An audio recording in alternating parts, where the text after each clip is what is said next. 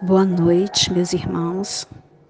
Sejam bem-vindos ao estudo sequenciado do Evangelho segundo o Espiritismo do coletivo Girassóis Espíritas pelo Bem Comum. E que todas as nossas vibrações sejam direcionadas ao movimento espírita, para que a paz reine entre todos. Vamos agora aquietar nossa mente e elevar nossos pensamentos a Deus.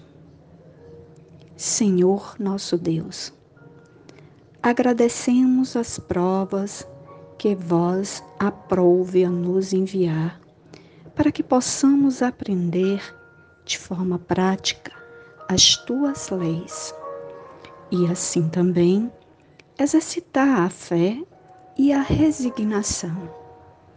Rogamos indulgência para com, tu, com nossa teimosia e insensatez, e discernimento e coragem para combatê-las.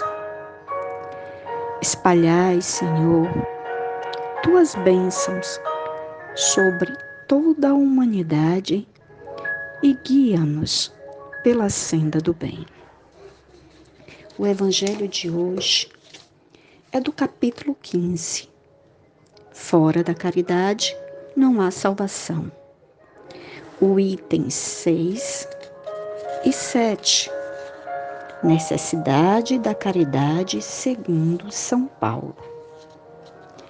Ainda quando eu falasse todas as línguas dos homens e mesmo a língua dos anjos, se não tivesse caridade, não seria senão como um bronze, sonante e um símbolo retumbante.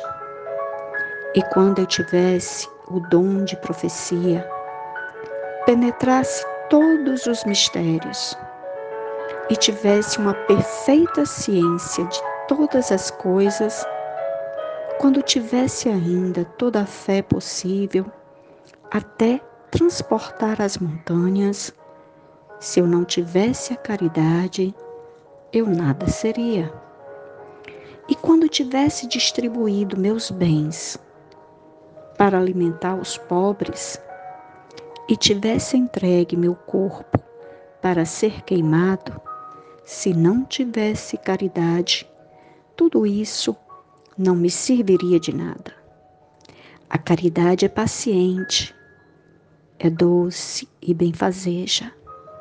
A caridade não é invejosa, não é temerária e precipitada, não se enche de orgulho, não é desdenhosa, não procura seus próprios interesses, não se milindra e não se irrita com nada não suspeita mal, não se regozija com injustiça, mas se regozija com a verdade.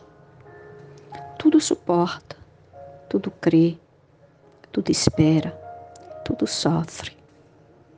Agora, estas três virtudes, a fé, a esperança e a caridade, permanecem, mas, entre elas, a mais excelente é a caridade, são Paulo, primeira epístola aos Coríntios, 13, 1, 7, 13.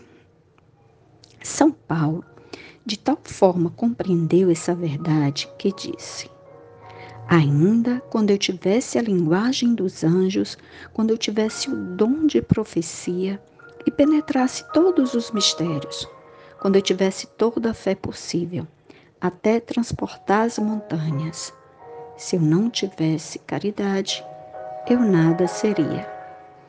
Entre estas três virtudes, a fé, a esperança e a caridade, a mais excelente é a caridade. Coloca assim, sem equívoco, a caridade acima mesmo da fé, porque a caridade está ao alcance de todo mundo do ignorante e do sábio, do rico e do pobre, e porque é independente de toda crença particular. E fez mais: definiu a verdadeira caridade, mostra-a não somente na beneficência, mas na reunião de todas as qualidades do coração, na bondade e na benevolência para com o próximo. Realmente, São Paulo, ao definir a caridade, é preciso, ao empregar o significado ao ato de amar. Pois a ação de auxiliar o próximo, quando realizado mecanicamente, não produz os frutos necessários em quem o pratica, apenas por dever ou por interesse na salvação da alma após o desencarne. Faz-se imprescindível o sentimento de empatia e amor quando se deseja realmente praticar a verdadeira caridade. Aquela que não quer apenas suprir a necessidade momentânea do próximo, mas que envolve o assistido nas vibrações do bem-querer fraternal e onde haja ainda um verdadeiro desinteresse. Meus queridos, que possamos refletir sobre esse tema de hoje, né? Que na realidade é sobre o amor, né? Porque quem ama auxilia, quer o bem do próximo. E que possamos cada vez mais cultivar a semente do bem em nós.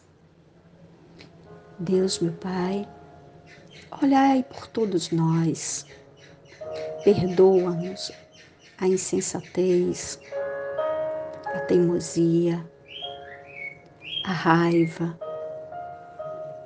os maus sentimentos que ainda brotam no nosso íntimo. Nos ajuda a nos tornar mais dignos do Evangelho do Cristo. Nos auxilia, Senhor, nessa contenda diária que travamos com as sombras que ainda persistem em nós. Abençoa a todos, hoje e sempre, que assim seja.